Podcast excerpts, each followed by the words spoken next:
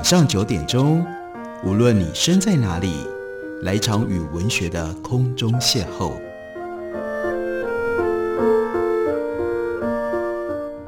杨照谈书，邀您一同遨游文学世界，认识古今中外的经典之作。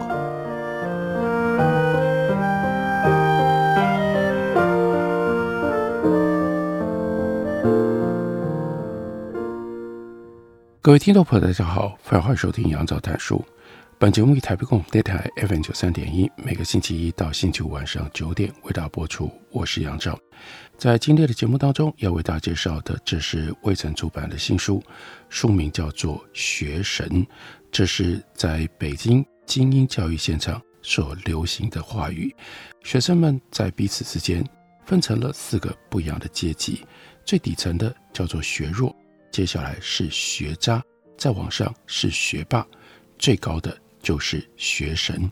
这本书作者是江以琳，原来他是用英文写成了他在北京长期观察研究对于中国精英教育的认识跟理解。他是宾州大学的社会学，他是宾州大学的社会学博士，这就是他的社会学调查研究非常重要、突破性的成就。在书里面，作者江以琳就提到了，青少年有许多的目标和梦想，有些人目标明确，例如要成为音乐家、律师、医生、演员，或者是因为电影看多了吧，想要当卧底的特工。有些人可能对未来的职业生涯懵懵懂懂，或者只是想要过个好日子。然而，他们所设想的未来不是幻想，而是建立在职业志向之上。并且孩子们的职业志向和日常生活有紧密的关系，是经过不断讨价还价或者是妥协的结果。例如，孩子可能因为观察家里和社区的生活方式，决定他未来想做什么；也可能因为和同学、老师的日常互动，从而使得孩子改变或者是重新评估自己的目标。这些人对他们的看法和期望，就会影响孩子们自我期望。和职业志向。简而言之，孩子对自己成年之后的生活抱持什么样的期望，和他的社会经济背景息息相关。有各种因素会影响孩子未来的发展，包括孩子的家庭背景、个人特质以及人口特征，还有他们所遇见的人，这些都会对他们的未来产生重大的影响。而且，因为这些影响是发生在青春期，所以具有。非常重大的意义，跨世代的阶级传承都一般有很大的成功比例。这是江以琳他的这本书非常特别的一个研究的主题，那就是关于阶级复制。在社会当中，阶级是如何从上一代传到下一代，是如何复制起来的？江以琳就说，我们在许多社会不难观察到类似的。阶级复制这种现象可以说是反映了“有其父必有其子”这句古老的谚语。另外，中国的谚语“龙生龙，凤生凤”，老鼠的孩子会打洞，指的也是相同的现象。在很多社会当中，当然就包括中国的社会，精英的小孩成为未来的精英，中产阶级的小孩一样是中产阶级，工人阶级的小孩仍然是工人阶级。根据比耶·博迪厄，他的社会学观点、社会理论观点，阶级复制像是一场纸牌游戏，玩家是各个家庭，而大奖是地位，玩家们为此相互竞争，每一位玩家都拿了一手牌，必须想尽办法拟定制胜的策略。然而，打从一开始，玩家的起点就不公平啊！每一个玩家手上的牌可能天差地别。少数玩家拿到一手好牌，而大部分的玩家拿到了一堆烂牌。每个人打牌技巧也不一样，有些人懂得使用各种策略，有些人根本无计可施。最后，尽管一同坐在牌桌上，玩家对规则的掌握程度也有落差。有人熟悉无数的特殊规则，另外知道怎么用鬼牌，但其他人可能对此一窍不通。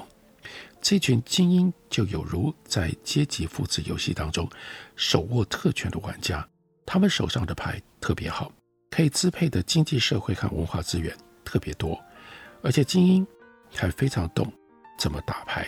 比方说，富裕的精英家长对孩子进行密集的教养，用这种方式来提升孩子成功的机会。这些家长的做法包括规划栽培，也就是高度的时间管理，并且多和位居要职的人来往，例如教师和学校行政主管。这些家长会不择手段解决孩子在学校遇到的任何问题，因此他们难免要和老师或者是学校行政人员商讨。解决问题的方式，虽然一些精英家长并不干预小孩的日常作息，可是，一旦他们认为子女遇到了麻烦，还是会使出杀手锏。而精英家长运用的策略，多半是资源匮乏的竞争对手办不到的事。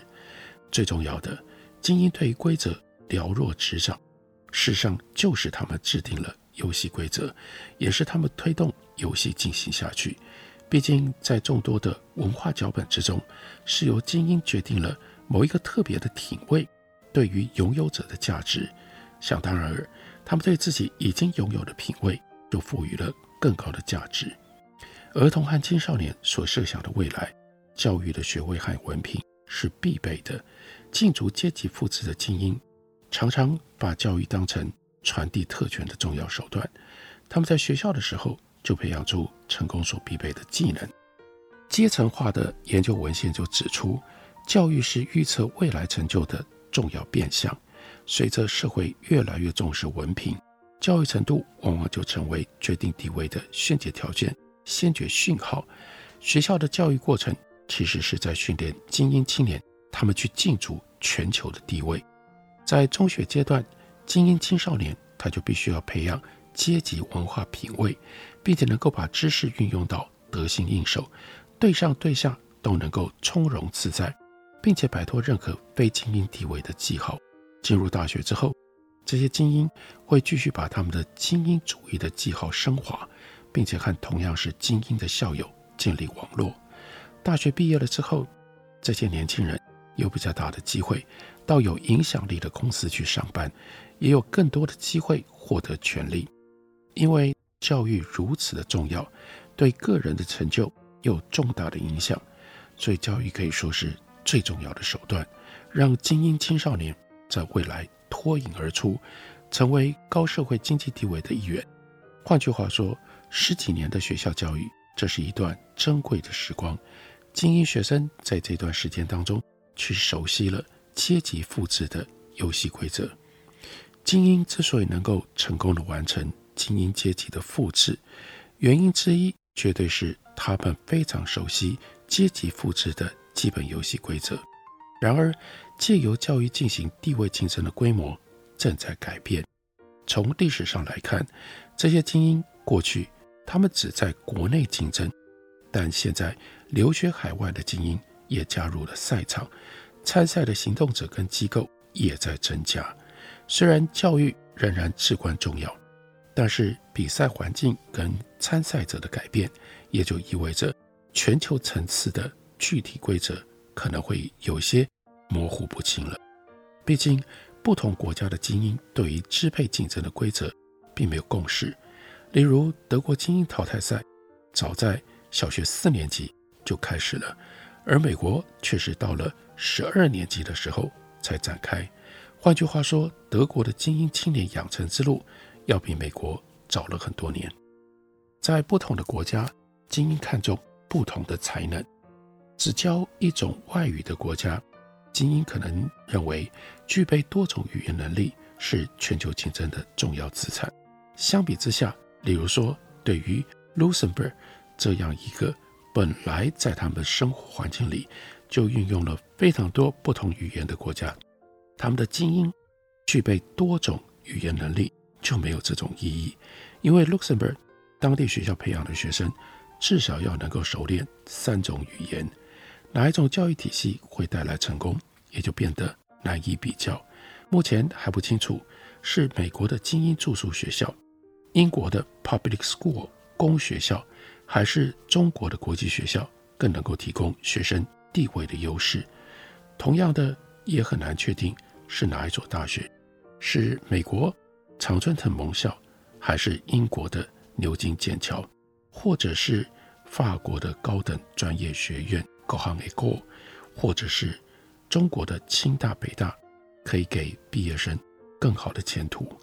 当判定教育是否成功的程序时机标准因国家而异，那么全球规模的地位竞争规则也就不会太明确。即使对精英来说也一样。然而，预先确认一套共同的规则是玩家是否愿意参与任何游戏的先决条件。因此，全球精英在竞争阶级复制的时候，到底制定了什么规则呢？他们必须学会什么，才能够和世界各地的其他对手竞争精英地位呢？这就是在这本书里，张爱玲提出的非常特别问题意识。这同样也提供了为什么我们要知道在中国的精英教育当前的情况是什么？因为这是一个全球村，而全球村当中的精英阶层，他们正在彼此互相混杂动荡。如何看待这一群？非常有可能决定国际事务，从而决定了我们的遭遇、我们的生活的这些人，他们在想什么？他们如何养成？他们如何运用他们手上的精英权力？就变成我们都应该关切的一个重要的领域了。我们休息一会儿，等我回来继续聊。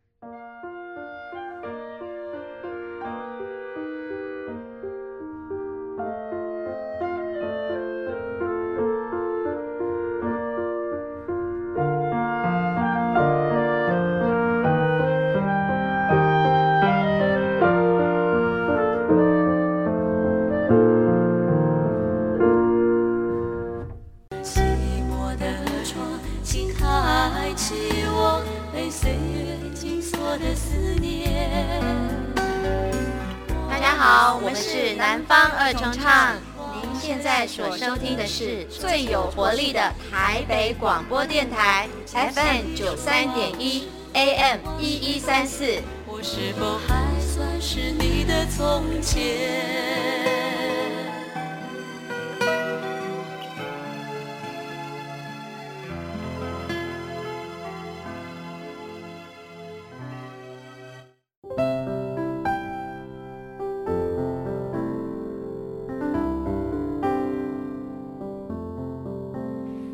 见台北的身影，拥有颗热情的心，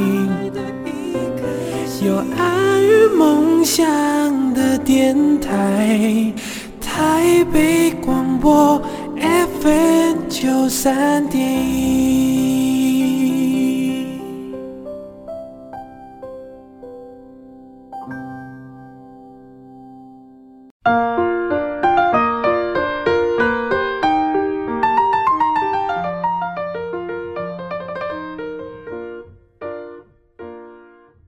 感谢你继续收听《杨照谈书》。本节目以台北广播电台 FM 九三点一，每个星期一到星期五晚上九点，为大家播出到九点半。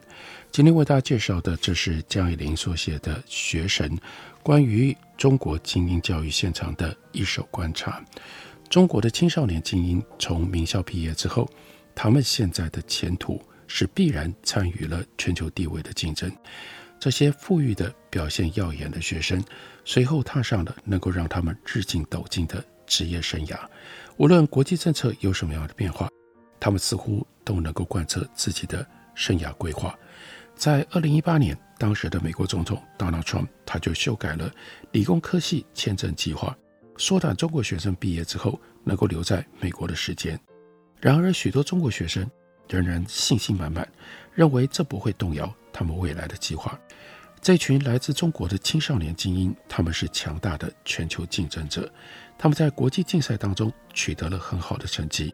过去的教育成就让他们取得成功的入场券，再加上高度的自信，其他发展中国家的青少年根本难以望其项背。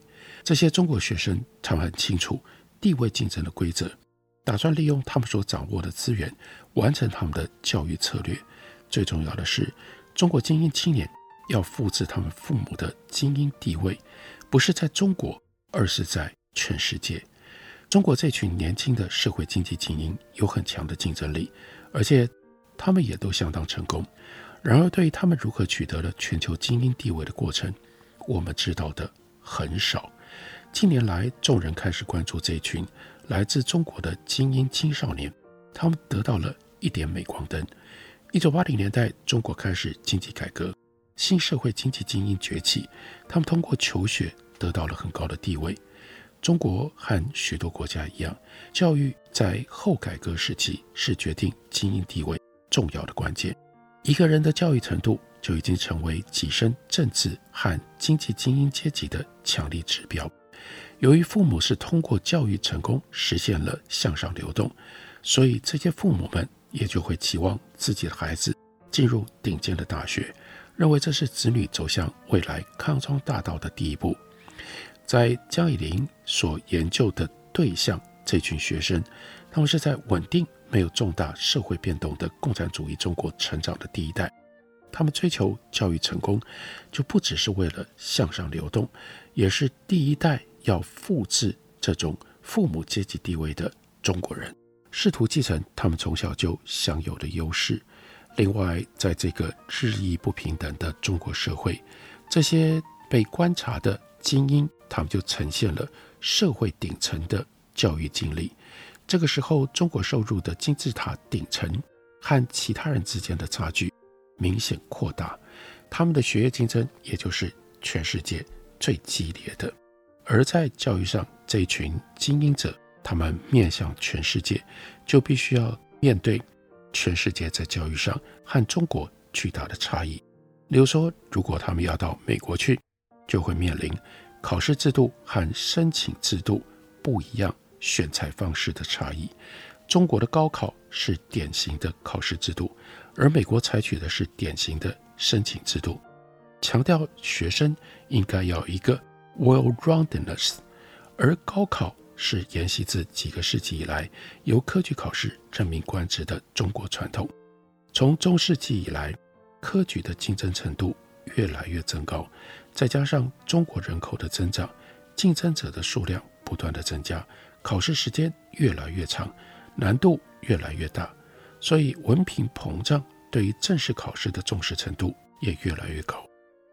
王公贵族的孩子往往比寻常百姓人家的孩子。更容易在考试的竞争当中能够胜出，在清朝官宦人家通过官职考试的机会也就特别的高。到了一九零五年，清朝废除了科举，使得中国暂时摆脱了看考试成绩选才的制度。然而，这对既有的精英影响不大，因为学校的录取直接取决于家庭背景。在民国时期，富家子弟考上北京大学的机会，甚至比以前。还要更严重，还要更高。后来，共产党政权为了反对这样的陋习，要实现社会平等，特别是在文化大革命期间，为遭到斗争的无产阶级人家最有可能获得推荐信，而这是进入顶尖大学的唯一标准。在红卫兵运动期间，共产党对精英进行清算，学生被政治动员，在斗争当中形成集体学校认同。然而，对文革动荡的反弹，还有改革开放，就使得中国社会很快的又重回竞争考试的怀抱，着重在考试成绩上的竞争，也可能为政权带来好处，因为考试让学生专注于个人的成功，并且阻止学生形成集体的学生，并且阻止学生形成集体的学校认同，结果就是通过高考进入一流大学的，几乎都是。精英子弟，他们是教育改革过程的最大受益者。相对的，美国大学从十九世纪末以来，一直都重视学生整体的 well-roundedness 全人素质。起初，只有有能力负担学费的有钱人家才能够读大学，其他入学要求标准很低，而且强调体育的能力。女性也可以上大学之后，兄弟会和姐妹会所举办的舞会派对，将校园变成一个婚姻市场。上层阶级家庭的孩子借此机会寻找门当户对的另一半。二十世纪初，随着各级教育的扩张，改变随之而来。大学吸引了来自全国的学生，不再只限于教育当地的精英。各大学开始实行用考试和申请招生的正式筛选机制，但旧的标准仍然和新的标准并存。举例来说，有非常多的申请者是犹太裔的学生，他们在课业上有非常充分的准备。然而，顶尖大学看重的是学生能够用礼仪、社交网络和家世具体呈现的阶级背景。具有体育背景或者是宗教艺术活动参与经历的学生，就可以得到大学的认可。公立的教育机构很快也发展出类似的情况。公立大学模仿私立大学，重视 football fatality，还有 college ball。虽然考试还算很重要，但大学淡化了学生的课业表现，强调可以吸引学生家庭和周围社区共同关注的公共活动。